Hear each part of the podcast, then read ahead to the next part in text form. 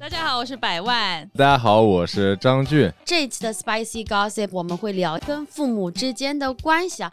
能看《老友记》跟老爸老妈的这个老爸也太酷了吧！对呀、然后我妈就说：“那我跟别人出去玩的时候，别人会聊到吗别人会问什么的？”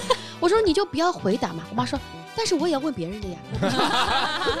我女儿的信息是我这 我拿出去交换的资本。其实，在他们看来，就是我做脱口秀跟炒比特币是一样的，都不了解，这没有区别。”其实之前之前是因为我妈对我的感情生活她觉得不满意，因为她想让我找个上海人，那关关不是上海人吗？不是。啊不是是四川哦。宽宽这个上海话汉人倒怪的，这 他真的很吓人。他呃，昨天我们上海话演出嘛，然后我说我要讲点上海话了，因为我这个没有这个语境，我待会上台的话会可能嘴瓢。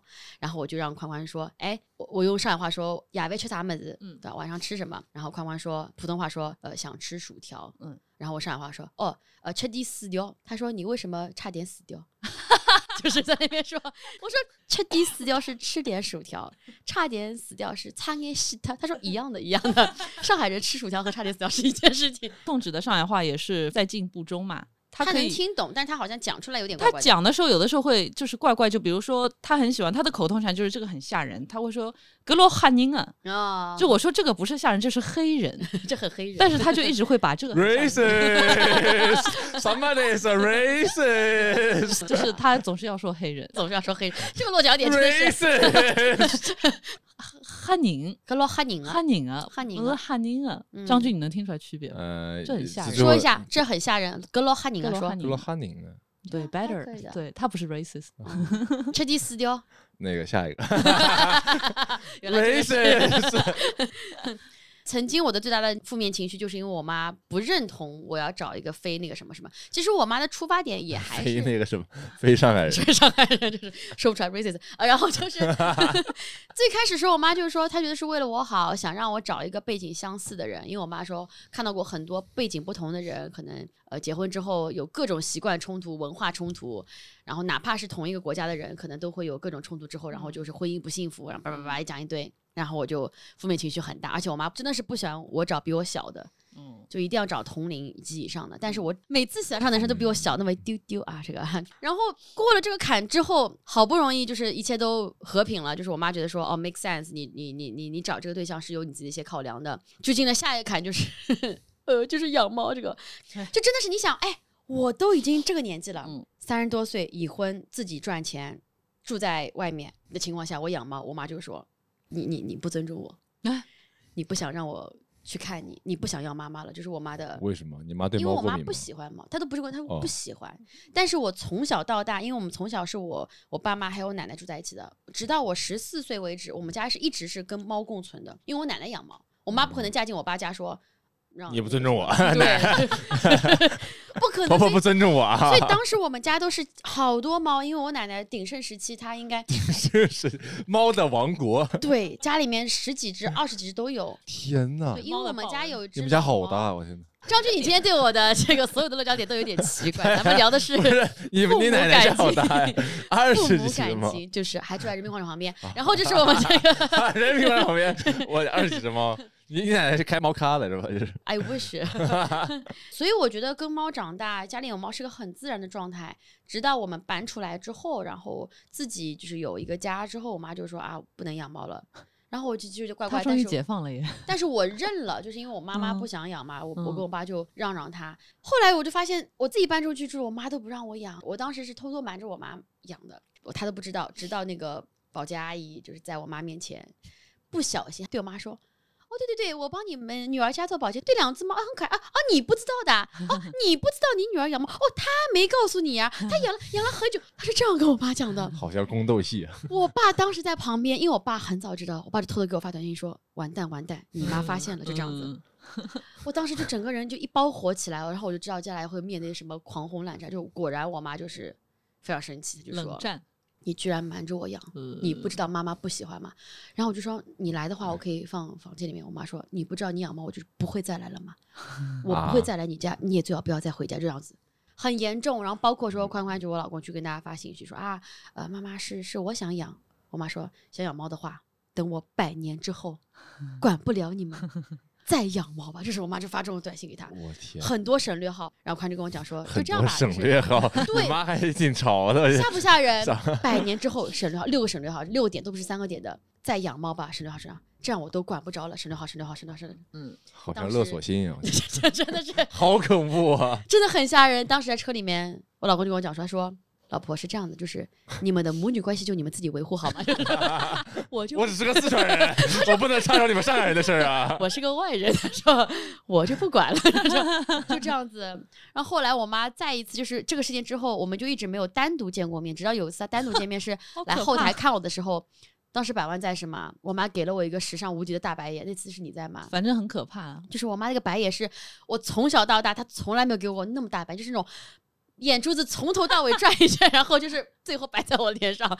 当时百万还在场，我真的是崩溃了。嗯现在就这件事，就我们完全不提。反正他现在还是会跟我就是嘻哈，但是偶尔还是会打我一下，也不知道 想起来就气。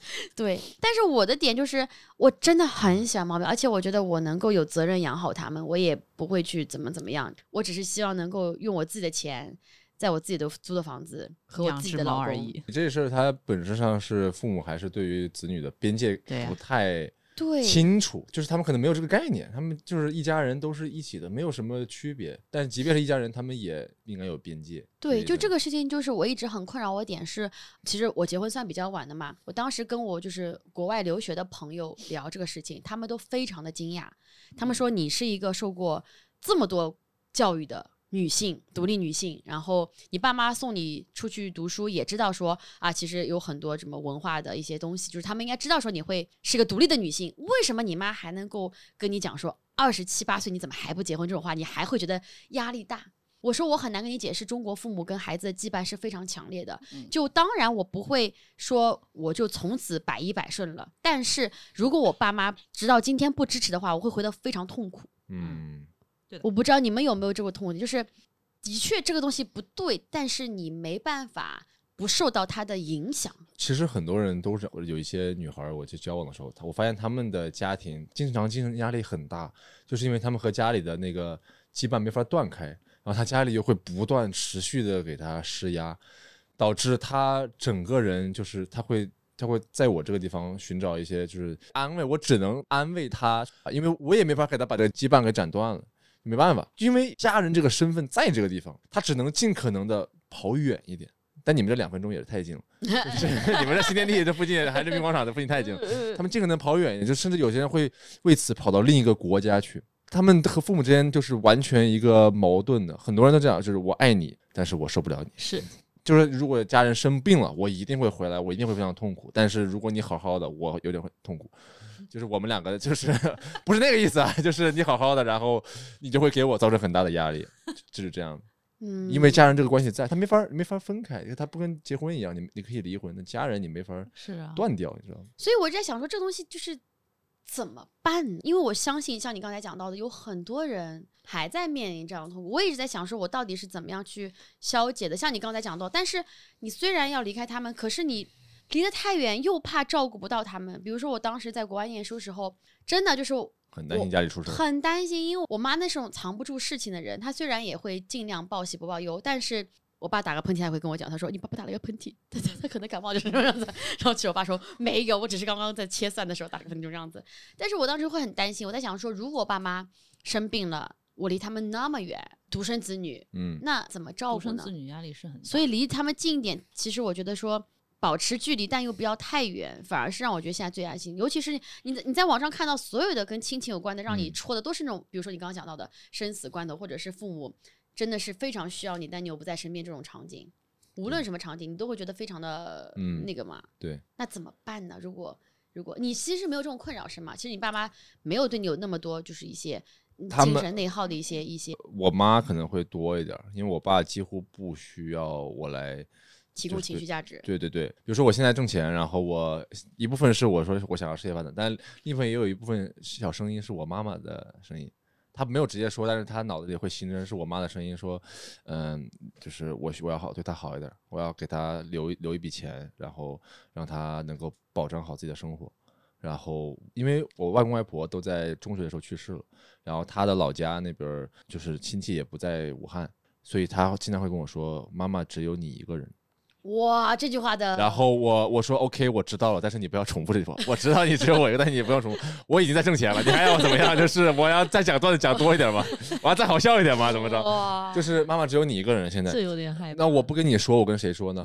我说嗯 OK，好行，但你跟我说，我会听着的。我发现你成年之后，你得要训练父母，就是他之前有很多习惯，我是受不了的。他会直接用反问句来跟你沟通，或者是这种，我得要一遍一遍的跟他重复。我说你用反问句是会让人不舒服的。什么是要什么样的反？就是比如说，你为什么不把这个吃完？你为什么不？他想让我吃完，你就直接跟我说你把这个吃完，或者是你把房间收掉，呃这种话，或者是你在家里把什么东西要弄好，他都会直接用反问：你为什么不？你为什么不？你为什么不？嗯我说你要是想的话，你就直接跟我说。这是一个小例子，就是你要不断的训练他们，跟他让他们说，你从几岁开始有这种反侦查意识的呢？呃，上大学的时候开始，因这个我到现在都没有。因为有很多人会说我没有办法改变他们，我确实在大的层面上面我们是没有办法改变，但是在一些小的事情上面我们是可以磨合的。你可以慢慢的去训练他，如果他这个事情做得好，他看见他看见你开心，他看见你因为他的行为你感觉到嗯还不错，他会受到鼓舞。我觉得父母本质上他还是希望你能够开心。嗯，大部分来说，没有那种很邪恶的父母。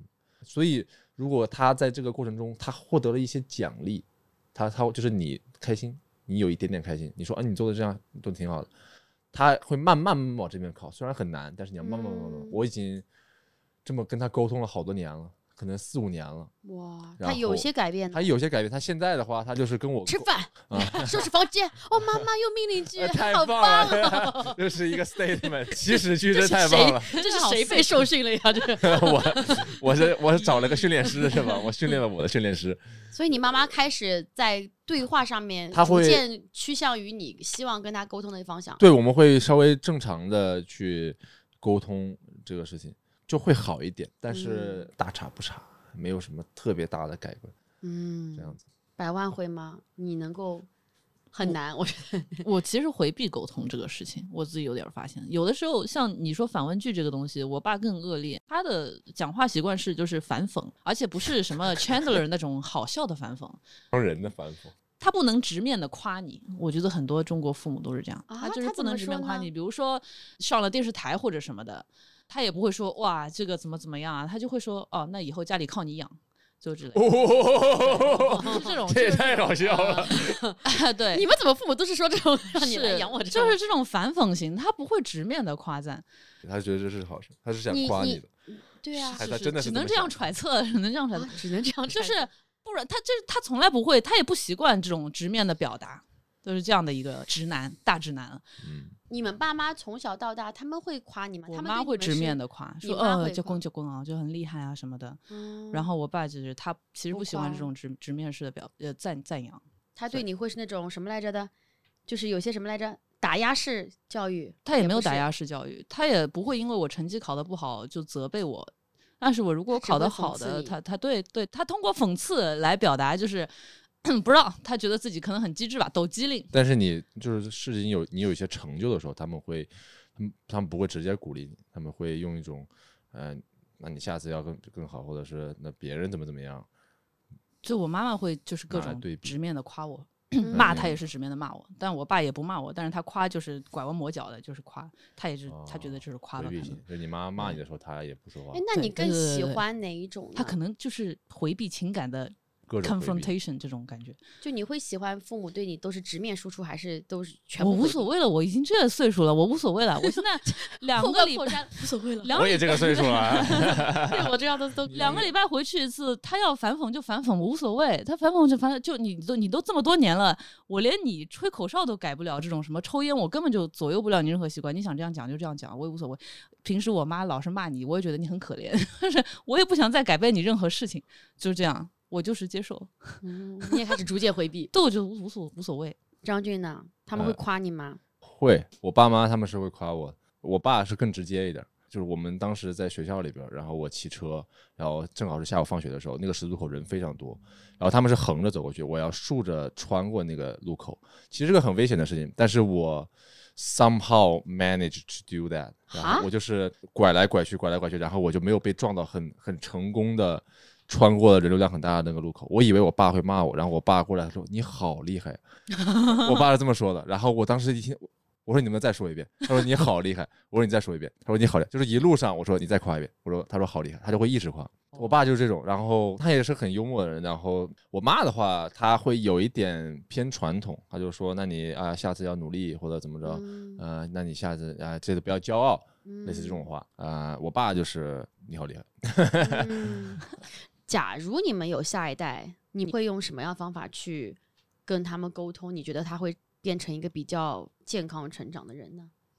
我很害怕变成跟我妈一样的人，which is why 我到现在都不想要小孩。但是你你妈首先是直面夸奖的我，直直面夸奖对她其实挺好，她就是无法控制自己暴躁的情绪，就她脾气一上来就是各种，就我很害怕成为这样的人。但你脾气可能是不是因为是外人的关系，看上去很好？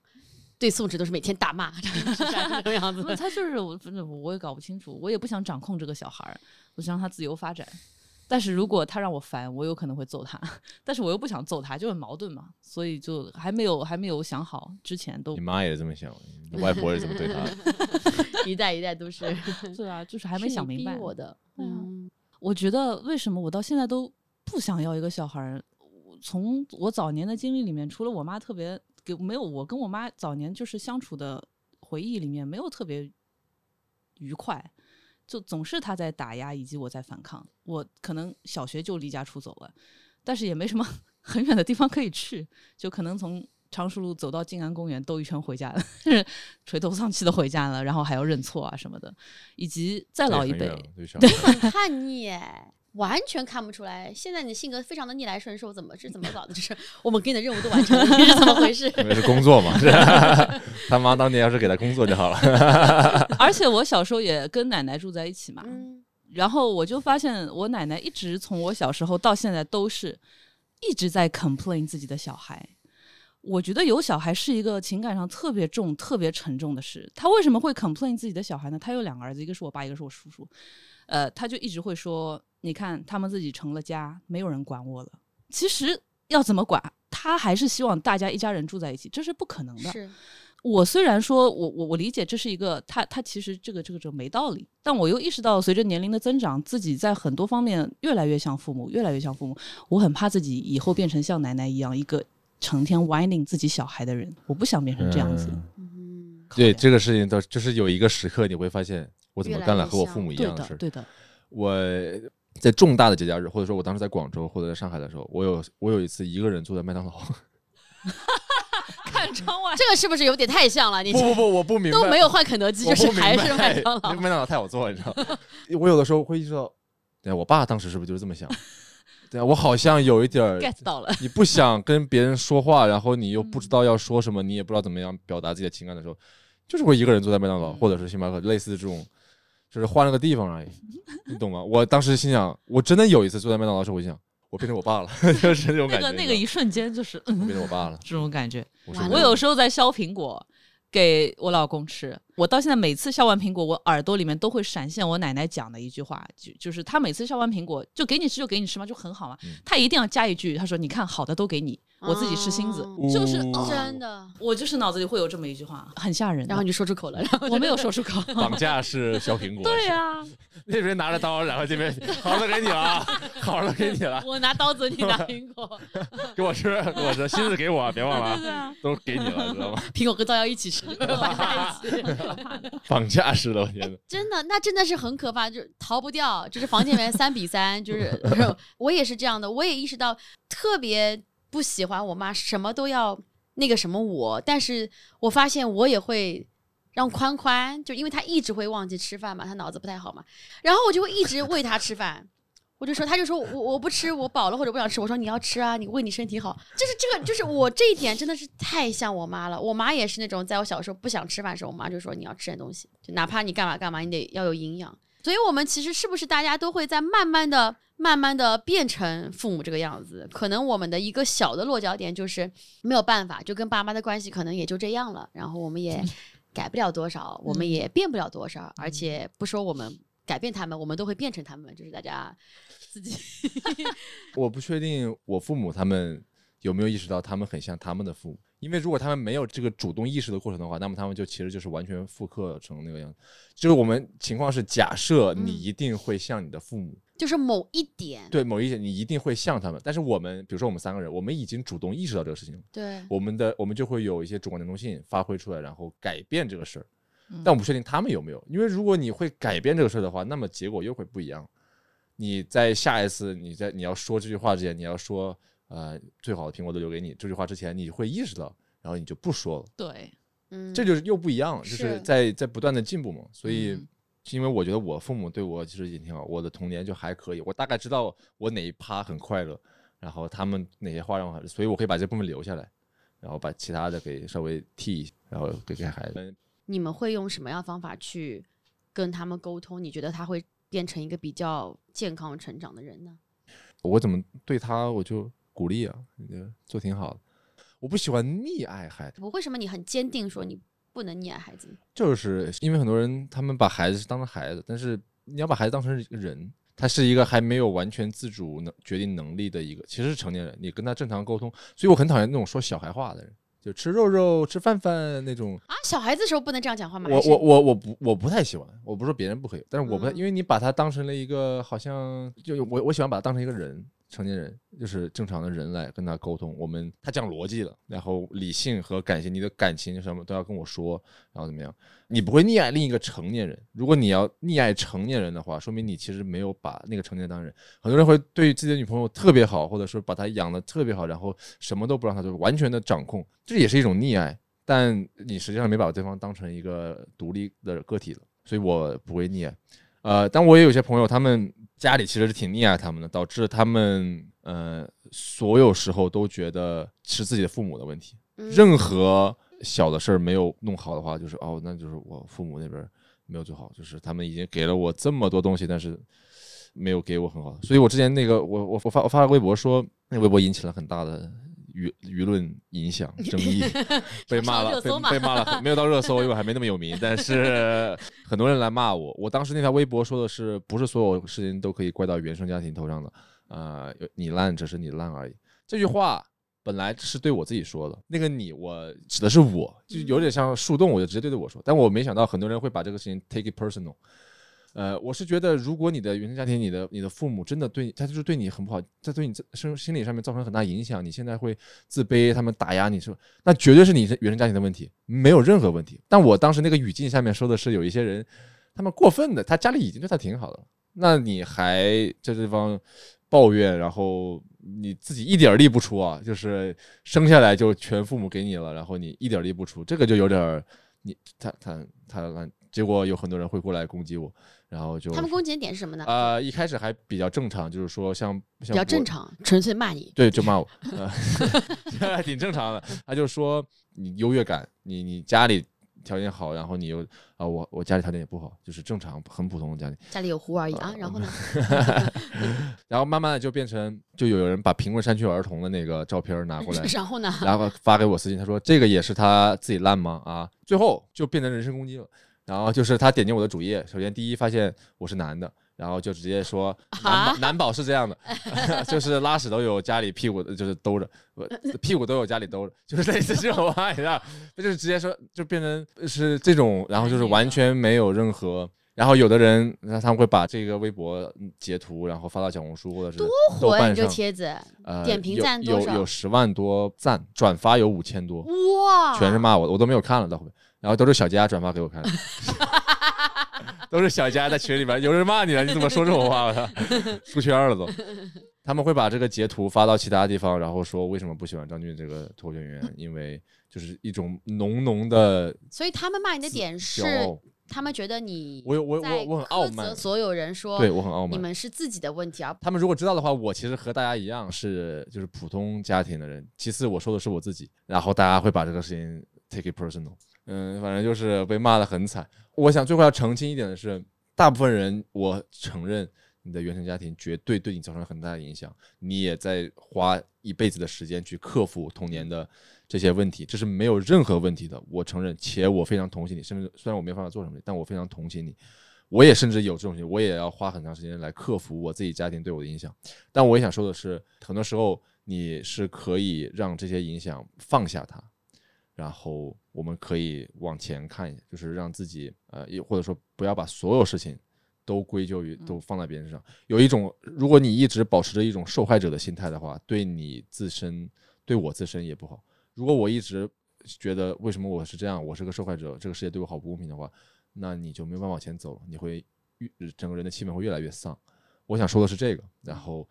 但那条微博没有，没有，我没法解释这么多，你知道，被被骂的，我已经没有反驳的任何空间了，然后就算了。嗯，在在网上说话，现在要加越来越多的前置才行。对你就不说话了，后来大家就不说话了。是的，是的。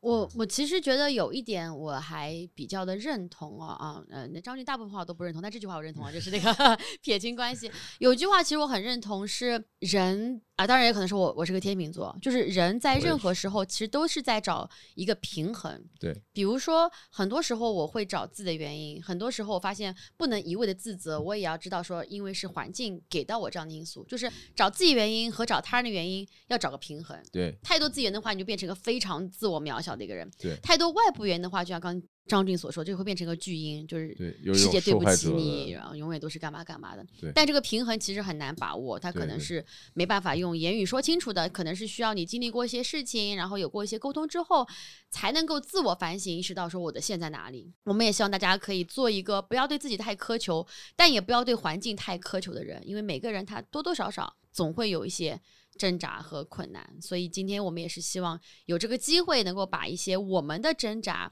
呃，跟大家一起分享分享。然后我们的下一个话题是，对，就是像我们这样都是从事一些比较新兴的行业嘛，就在父母看来，他们不太理解，对吧？这背后的一些这个这个社会模型是怎么建成的呀？到底能不能赚钱，对吧？到这个其实很重要。父母会觉得这只是一个小的爱好，然后现在就就变成了这样，所以让他们理解真的非常不容易。哎，那你怎么觉得呢，张俊？然后是不是很？我觉得我做这个行业，其实，在他们看来，就是我做脱口秀跟炒比特币是一样 的。都不了解，这没有区别。我觉得有好多人，他们毕业以后会和家里住嘛。呃，我觉得和家里住其实没什么问题。我之前是比较抗拒这事儿，一个是我觉得是个 loser，但后来一想，你也挣钱啊，你给家里带钱啊。然后，如果你是家里的主要经济支柱的话，呃，反而在家里说话还挺有底气的。嗯，你知道，我可以不收房间，没问题。我不行，我还是要收房间的。啊，你还是要收房间？还是要收房间？这跟我挣什么钱没关系，没有关系。我刚毕业的时候。也是跟父母住，我觉得跟父母住很难免是要听他们的。那我爸妈也会用他们一些呃以前的经验来跟我说，比如说给一些很 old school 的建议，比如说哎呀，你现在工资低也很正常的，你进去吃三年萝卜干饭，这肯定的，这是必经的过程。教培行业现在直接没了，所以 你别说我们行业新兴啊，你别说我们行业新兴，我们直接没了，就没了嘛。没了之后，就我我爸妈也没问我，他们就说哎没了，就我说嗯对啊。因为在后面几年，我在外面一边做英语老师，一边就做这个自媒体啊什么的。后来做自媒体，在做什么脱口秀或者在做什么的，我爸妈也无所谓，就他们觉得你现在有口饭吃也不错，无所谓你去做什么新兴行业。要求逐渐变低，之前是萝卜干饭，现在有口饭就行。现在混口饭吃，是的，不管什么饭吧。对，反正我这边的职业规划的话，其实我觉得一个转折点就是我爸妈身边的同龄人。去赞成我这个职业了，他们才真的赞成，所以我是今年年初才辞职的嘛。之前因为的确这个这个整个职业道路是非常传统的，爸妈会觉得好的工作，嗯，对吧？就各种就是什么大公司，然后外企或者是干嘛干嘛，就非常的明朗。直到做的这个行业，我爸妈开学的时候可能说不出口，都不知道怎么形容自己女儿天天不回家在干嘛干嘛干嘛的。直到他身边的朋友跟他讲说，哎。你女儿挺厉害的，我们小孩想看她演出，想要票。哎，对，我爸妈突然觉得说，哦。不得了，你这个是不得了，光宗耀祖的，是能给我挣面子的，这看来是一份好的工作。嗯，然后他们对我说要全职做事情，就是越来越不抵抗，越来越不抵触，直到最后接受，甚至就还会给我提意见，说：“哎呀，你现在创业不容易啊，你要 A B C D。”我说：“爸爸，你当时不是不让我那什么？那新天地还是蛮好的，这个离家里还挺近。”感觉好像很多父母他们受到阻拦原因，就其实只有一个，就是我怎么跟人说这个呢？对，我怎么跟人？你上这个学校，我怎么跟人说？你做这个工作，我怎么？跟人说，你你找这个男朋友，我怎么跟人说？他们都是这种，我咋跟人说？你别跟人说，你说你说什么说？你别管别人，你好好自己过自己的，你别跟别人说。是，但是但是但是别人会问嘛？我当时就跟我妈讲，就是因为我妈有段时间就是催婚，就是我真的是我二十。就是 late twenties 的时候的，就二十七八九岁的时候，他就一直会催说啊，你干嘛干嘛干嘛干嘛。当时我男朋友就说，哎呀，怎么怎么样，怎么怎么样。然后我就跟他讲说，我说你就不要聊这个事情，对吧？嗯嗯嗯然后我妈就说，那我跟别人出去玩的时候，别人会聊到吗别人会问什么吗？我说你就不要回答嘛。我妈说，但是我也要问别人的呀。我女儿的信息是我这都拿出去交换的资本这。种怎么搞？我说妈妈，那你不问？他说我不问我难过点，我也想知道别人这 你编嘛，阿姨，你编嘛。啊，就是出门在外，身份是自己给的，你知道吗非常的累，这样就是为了你妈出去能够聊天不那么尴尬几秒钟，你就要结婚，你知道吧？就是他就是这种感觉，是这意思是吗？就感觉我是他上赌桌的筹码，就是如果我这边他没东西可以讲的话，那他这边就不能够下下那我。很尴尬的呀，你不结婚我很尴尬的，就是真的，我没法聊天的呀。你不要聊。我妈后来就说，我都已经不问了，对吧？这个别人硬要问我，那我推了三四次之后，我也不好意推了思，我就只能只能跟他们分享一点。他说，否则多尴尬，睡同间房间不说话，这多傻呀！就是说啊，就是也是 girls night 是吧？对，我总得聊点啥吧总得说点啥。可以 pillow fight，，Jama party 是吗？真的很吓人。枕头大战。哎，反正就是让父母在他们的朋友面前有面子，其实是我感觉我这边为什么父母会开始认可我职业。其实从某种角度上来讲的话，爸妈其实也是希望你自己能够自圆其说。嗯，因为当我跟他们讲通这个逻辑的时候，他们发现哦，这个逻辑不但我懂，我身边人都懂，这是一个时代都懂的逻辑，嗯，他们就能接受了。之前的话就真的是完全不能接幸好我。爸妈朋友不多哈 不用跟人聊这个。但还有一个很有意思，我在大学的时候第一次跟我爸说我要做脱口秀演员这个职业，那个时候这个行业都还没有，什么都不知道。然后我跟他说，我虽然现在可能过得不是很好，混得不是特别好，但我以后一定会成为一个职业脱口秀演员，我一定会非常厉害的。我大学的时候就跟他说这种话，然后我爸给我发张照片，他说这家牛肉粉特别好吃，就是这是他给你的方法的那个，这不是他就是没没鼓励吧没看懂，然后他就没他就直接说，我现在我要吃牛肉粉，这挺好吃的。这家很像我给我妈，弹吉他，就是这个这种沟通方式。嗯我很想用一个成语叫对牛弹琴，但是还是不太尊重妈妈的意思，不好意思。哦，对爸谈梦，对爸谈梦，就是一样的意思。那其实我们刚刚也讲到了，就是嗯、呃在我们的婚恋当中，可能我们不由自主会受到一些父母的影响。百万，你觉得结婚之后，你跟你爸妈的关系会有变化吗？你会因为结婚之后更加理解婚姻是什么，对你们爸妈的相处会有更多的想法，以及有更多的怎么讲呢？宽容和包容嘛？我觉得结婚之后没有任何变化，嗯，唯一的哎 唯一的好处就是我妈再也不会问我你什么时候结婚了，就她终于可以消停了，这个是我觉得最大的福利。坦白说，嗯因为就是我跟我你的老公想 我的我，你不爱我，我们就爱我们相处的模式跟结婚之前没有任何的变化，就我们也是住在一块儿，然后养猫，没有任何变化，就反而是我妈那个问题可以不用再问，我觉得太好了，就是终于可以就不用再问那你们。当所以你们结婚是你结婚是为了什么很大一部分的原因，因为他一直在催。说实在的，啊？就如果他不催的话，你是不会。因为两个人如果要结婚的话，我觉得是要有一个冲动的。但是我们两个人其实呃已经过了那冲动，其实就是我们一开始谈恋爱的时候，有一段时间是很想结婚的。啊，对，就是刚开始谈恋爱，可能半年左右是为很什么呢想结婚，因为觉得 timing 差不多，但是呢，就刚巧赶上了疫情，然哦后我们就是他在香港，我在内地是不通关的嘛，所以嗯长期是见不到面，也没法结婚了。但只有我妈一直在说什么时候结婚，什么时候结婚。然后我当时就特别的，因为我妈又是什么时候结束，什么时候结婚？因为她一直问我什么时候结婚，我就特别不想结婚，因为小时候的事情嗯，又连上了。完了，你妈跟你吵说。百万，你永远不要生孩子。妈妈明天两个孩子带给你好吗？就是，对，而且那个叫什么，练了吉他他也不听，然后他就只会问我什么时候结婚，我就更不想结婚了。只反正弹吉他，玩摇滚是吧？我不想上班，我不想结婚。你把旁边很可精神欠我的家庭乐队。对啊，反正结婚了以后也没什么改变，就是、嗯就觉得很安静，现在很好。嗯，我我会觉得说，一个是跟你一模一样，就是我很开心，我结婚，这是我妈可以觉得就是她，她觉得我。听他话了，他现在心情非常非常好，然后他出去也 有谈资了，就是我女儿，我女儿是结了婚的人，就真的我因我我段子里面讲，就是我妈在我结婚之后，还希望我可以永远住家里，她觉得她只是需要我这个结婚的事实，宽宽自己出去住就好了，你住家里，她就她不需要，就是她宽宽可以偶尔来借住一下，就是她不需要这个外人嘛，别别别过来。他不需要我在外面有自己的生活，但是他可以出去跟别人说，我女儿是结了婚的人，就是这种，就是他这个对他来讲非常重要。那第二点就是，我觉得其实通过我们的一个婚姻状态，我也大概能够了解到，就是父母的婚姻状态的一些东西了。因为其实婚姻之后，就是两个人真的非常多事情会放在一起了，所以就是爸妈的一些想法，我觉得我能够。更加多理解一点，就两个人住在一起之后，肯定是会有一些小矛盾的，就不可能就是像不住在一起的时候，其实可能还是距离产生美嘛，就会有一些好的东西的。所以这个是我唯一能够理解我妈的一点。但是我觉得有没有孩子是是个转折点，就是因为我还没有孩子，所以我还是完全没有办法理解我妈妈那种整个人生放在另外一个人类上面的这种感觉。没有，我哪怕觉得养了猫猫，我都不觉得我会因为我的猫猫放弃这个世界这种样子。就是猫猫在家的时候，我虽然想陪它们，但是我得工作的时候，我还是不会说啊，我要立刻赶回去看猫猫。我觉得我可猫猫也没这么想，他说你回不回来无所谓请你不。要告诉我这个残酷的事实，就是我还想幻想他们在想我，就是所以我觉得 幻想这个是吗？每天 会有这样一点。那，那刚刚我们也讲到了，其实爸妈在人生的各种方面对我们的一些照顾，对我们的一些影响和对我们情绪上的一些波动的变化，我也在想啊，就是我们有没有。你们有没有听过一句话，就是说，可能人生中的某一刻，爸妈会变成老小孩。对呀、嗯这个是在我奶奶身上我看得非常的清楚，因为我从小跟奶奶长大，奶奶一直是那种非常厉害的，然后她能够照顾好家里很多事情，因为你想养嗯，养很多很多猫嘛，对吧？她是非常能干的一个人。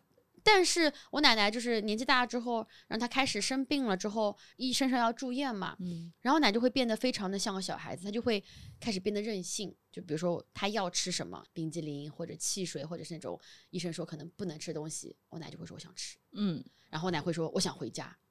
然后如果说我爸就跟他讲说，哎呀妈，医生说你要每天吊盐水的，你回家的话我没办法帮你吊盐水，我奶就就会闹脾，就会生气，嗯就类似于就是我养你们长大，你们不疼我，就这种就会变得嗯小孩脾气。但是我我明确知道说这不是我奶奶的本性，因为我奶奶原来从来不会撒娇，我奶奶是那种大家想吃什么，她就照顾大家，照顾大家这种人，就是她就就变成那样子的奶奶。就是我觉得可能人总是有一个变得不一样的这么一个阶段。我嗯觉得我能看到我妈妈也有开始有点就是那种她觉得不被需要了，她开始变得有点像小孩子了。所以然后我我爸跟我去哄她的时候，她就会变得非常的开心，嗯胜过以前的一些东西。提供情绪价值了吗，对，这就是一种某些时候开始，可能我们真的会变成大人的那个状态，需要照顾照顾爸妈。你们会有那种 moment 觉得自己哇，我大了，爸妈开始要完全依靠你，肯定有嘛，因为你妈说只有他一个人了嘛。那这种 除了这个以外，你还有为这种跟爸妈、呃我不是帮我妈送去旅游嘛，然后她会发照片回来给我，然后她的录了一些视频的时候，在我看来很像是那种长辈看小孩出去玩、上学的时候，你给我传回来视频，或者然后你通过摄像头你看见他们的生活，你会觉得很开心。嗯然后我看见他，我觉得我这笔钱花的挺值的，呃，就是这种感觉，你知道，他开心，然后送去夏令营 对对对对对，有点这种感觉，啊，就照顾他，那你会主动问他们要照片是吗？呃妈妈给我看一下你在哪里玩。对，我就说妈妈你在吃什么拍了好看的健康餐吗哦，我知道他吃了什么，因为他现在绑的是我的那个亲情卡嘛，哦，所以他每每一笔消费就是他我这地方都会显示。他那天在 就是新疆那边的餐馆名字都很好笑，你知道，哦他就是每天吃什么喀什很红，然后什么什么呃牛肉很棒牛肉馆，就是类似这种地方我都知道。哦然后这个还挺好玩你爸有绑你的卡吗？啊、没有，我爸都没怎么用支付宝，他哦我就是我们俩交流有点少，说实话，我一直很想问他你有什么需要的我都可以做，为什么不问呢？他一定会回答哦没什么需要。我爸很喜欢玩无人机，还有好酷哦！对你爸真的不像是这个时代的人。我爸是很像是下个时代的人，他会喜欢他他喜欢玩无人机，他喜欢在我们家后边那个湖里边去，哇，你们家还有一个湖啊！就是武汉武汉市的湖，不是我家的湖，就是皮划艇，你知道，然后他会去皮划皮艇，划艇，他就是皮在真的是个时代然后 把我们家的柴犬带上去，然后就是去划船，很白人，我爸很白人，嗯这么说吧，有点白人这不 racist 吗？这个这个，我爸很白人，啊，racist，对啊 racist，就是。但是你如果你都知道你爸喜欢这个了，你就直接买好了，因为爸妈永远不会开口问你要东西，我直接买。但他喜欢的有点贵，你知道，我怕买错了。他喜欢的东西大几万，然后啊我说我说怎么给你买？我要是买错了怎么办？然后我就给他买了一条那种裤子。他下雨天的时候他也喜欢锻炼，然后那个裤子有防水什么，就类似这种我。的天！他好户外哦他对他很户外，你爸白在快点应很白人嘛该是去再说一 camping go hiking 哇 racist，你爸不讲话真的不是语言不通吗？都是白人了，这个哦，他《老友记》也是他给我看的。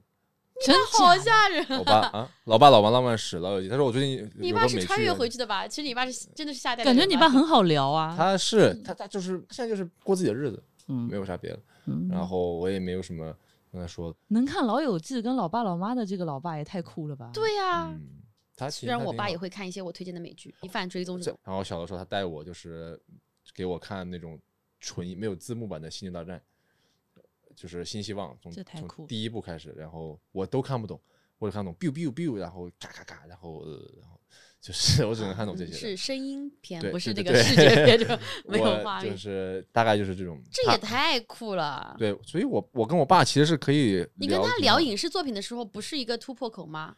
呃，我没什么想，我现在没什么想聊的。我其实如果我妈不主动找我的话，我也甚至不太会呃，就是聊很多东西因为你可以跟爸看《星际穿越》啊，呃，说爸，如果是你在四维空间看到了我，你会怎么样？对呀真真真的，爸，如果说我在那边的话，你自己给我打摩斯密码。可以邀请他爸来聊那个玄学话题。也不要不要不要，咱们离玄学远一点。我跟你讲，昨天晚上都睡不着觉，这太吓人了。他说你要不要跟我一起看《复仇者联盟四》IMAX 的那个电影，特别就是那场特别牛逼。然后呢然？后我跟他一起去看了，呃，我因为我已经看过，但我又陪他去看，他挺好，这就是 bro 呀，呃是还行吧，就是我们的还可以，他挺酷的，但是现在就没什么聊的。嗯，首先我很开心，是我们没有结的非常的那种让人流泪哦。我希望哆啦 A 梦这个播客，无论聊什么样的，可能有一些沉重或现实或怎么样的话题，都还是让大家尽量是在一个轻松基调上，因为我真的很不擅长在别人面前表现脆弱，我是一个非常这方面就是那个，坚强的，不是就是我，哎呀，我就是不喜欢让别人看到我不开心的一面。嗯乐子人。非常的那个什么，所以我对自己什么流流泪这种事情就是非常的抗拒，我也不喜欢看任何的悲剧电影。我觉得每一件事情，你总有一些可以去调侃的空间，hopefully，那这样子你想他的话，你就不会觉得那么的沉重。哦，喜剧精神很强。喜剧精神，对，喜大概就剧精神很强是大概就是这个样子。所以哪怕是，但是我，所以我非常受不了看任何父母电影，什么《你好，李焕英》这种以喜剧片的外壳包裹着的亲情片，哇！我带我还带我爸妈去看，我想说培养感情什么，只有我哭的稀里哗啦。我爸跟我我说爸妈你们不感动，我妈说假的呀，我爸说假的呀，你们 怎么真的会穿越的嘛？对，我爸说假的呀。我我说关关键不在这边。我爸说：“哎呀，你这你这种电影看的少了，我跟你讲，你 那天看点祭祀片，祭祀片，我这真是我，就是泪就是深深的吸。”我们对你没有那么好，不用哭了，你不要不要觉得 就不会这样子。我妈会说，那个年代的人不是穿这种衣服的，就是这话题根本就不一样。对我希望我们能够以另外一种不一样的基调来结尾啊，因为首先啊，我们再次跟大家这个这个澄清一下，我们只能代表我们自己聊跟父母的感情，所以如果你跟父母有不一样的想法、不一样的感情，其实我们也也没办法给你更多的参考。但如果你跟我们一样，which 我相信我身边很多朋友都很类似，就是跟你父母父母处于那种 again 啊 quote 一个张俊先生的话，就是我爱你，但是我受不了你的这样一种感情关系的话，希望能够从我们的这一期当中获得一些小的参考收获，至少是。同感吧，对吧？就是共鸣，就是可能知道你不是一个人在战斗，就是我们都在跟我们的父母在一些纠结。所以我希望结尾我们用两个问题来回答一下。第一个问题是，你们觉得你们自己身上遗传到的或者受到父母的一些比较正面的影响是什么？就是我从爸妈身上得到这些，这是我今天变成这样性格的一个原因。正面的，好吧，负面的我们刚刚都讲了很多了，这 就是我们在父母身上获得的一些比较正面的遗传到的一些东西，或者受到一些影响是什么？感恩一下父母。百万有吗？完了，百万陷入了沉思。快流泪了，最后环节还是流下了眼泪没有没。有没有，我觉得哎，就婚后生活吧，啊，就是 不是不是不遗是，传到了一些好的婚后生活。对对对对对对，后到后到后到，教了我我小时候听到隔壁房学到什么了我的妈妈呀！就是每天会收拾屋子，我觉得这个可能就是本能驱动的。我自己住也没有那么勤快收拾屋子，但是呃就是结了婚之后，就你跟另外一个人类在一起生活，如果他不收拾屋子，这个屋子就没法看了，我就会自己觉得这个屋子一定要收拾一下才行，就是铺床啊什么。明明我以前觉得这个床我不不去铺它也没什么问题，我等一下还要再睡，但我现在起来就觉得我要先把被子叠好。一天睡几觉？但是不无所谓，睡几觉我都要就是叠好，然后再展开，叠好再展开，就是这个动作，我就觉得开始 make sense 了。你你你从这个过程中，你会你会希望你的伴侣对你有一些正面的评讲，就是夸赞吗？我会。呃，不会，但是我希望他能看到，但他一定会看到，但我不会去唠叨说你你要收拾一下，我不会，我绝对不会。但他会看到，然后他会 appreciate。有时候我做一些家务的时候，我就觉得呃，也许他会注意到吧，就是这种感觉，就扫一些角落里的灰什么的，角角落里他都会注意到，他可能会。宋植就是一个很心细的人。百万老公，我觉得真的性格非常之好，因为百万之前跟我讲说，他做什么，他老公都会支持他，哪怕是一些他老公 在不懂什么意思，就是我先支持你再说，完全支持。对，然后后来反悔了，他又会 justify，哎，这也挺好的。对，有时候也不太，非常的棒，合适。从我爸身上，我觉得就是。学会了他有一个 对，都上面欠你的，对对，就这种 活得非常的什么因缘际会这种事。还有就我，我觉得我爸有一个，就是他的价值观，现在看看我不知道好坏啊。从很小开始，我觉得很新奇的事情，在他这里评价都很消极的，就是就是就是，比如说你你觉得电视上有个明星很厉害，他就会说，你看他又在上面倒浆糊什么的啊，倒浆糊。对，然后或者是谁，或者是有一个人最近从事一个新的行业，他说，哎，他又在那里混了，就什么之类的，就他他他看东西都很消极。那个新的行业叫计计算机，对，互联网。他就是觉得，他就是觉得这些就是花里胡哨的新东西，其实本质上都是。就是就那老一套的东西，所以这是你对对你来讲这是一种优点。对我来讲，我觉得这个是一种呃不会不一样的看看世界的方式。就是我自己这两年会觉得很多东西，包括现在不是流行说什么有一些。有一些行业了解之后就觉得是草台班子什么的，对啊，对。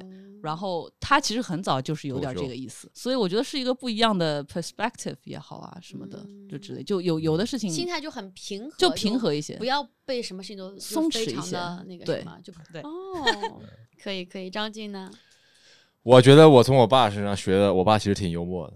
嗯，我觉得我现在能变成这样，就是跟我爸有一定关系。但是你爸不讲话，他就是很幽默。不不不，他小的时候很幽默。他小的，你见过你爸小时候？你们穿越了吧？你们这个星际穿越。你好，李焕，李焕将军爸，就是我小的时候，他还是挺幽默的，他很喜欢开玩笑。然后我爸其实是一个很爱沟通和交流的人。他，我爸，你整场想的都不是。小的时候，我不知道现在到底是为什么，但是小的时候，就小的时候，呃，我在比如说晚上睡觉前，我爸会在我房间的那个沙发上躺着跟我聊一会儿天，就是睡前跟我交流一下。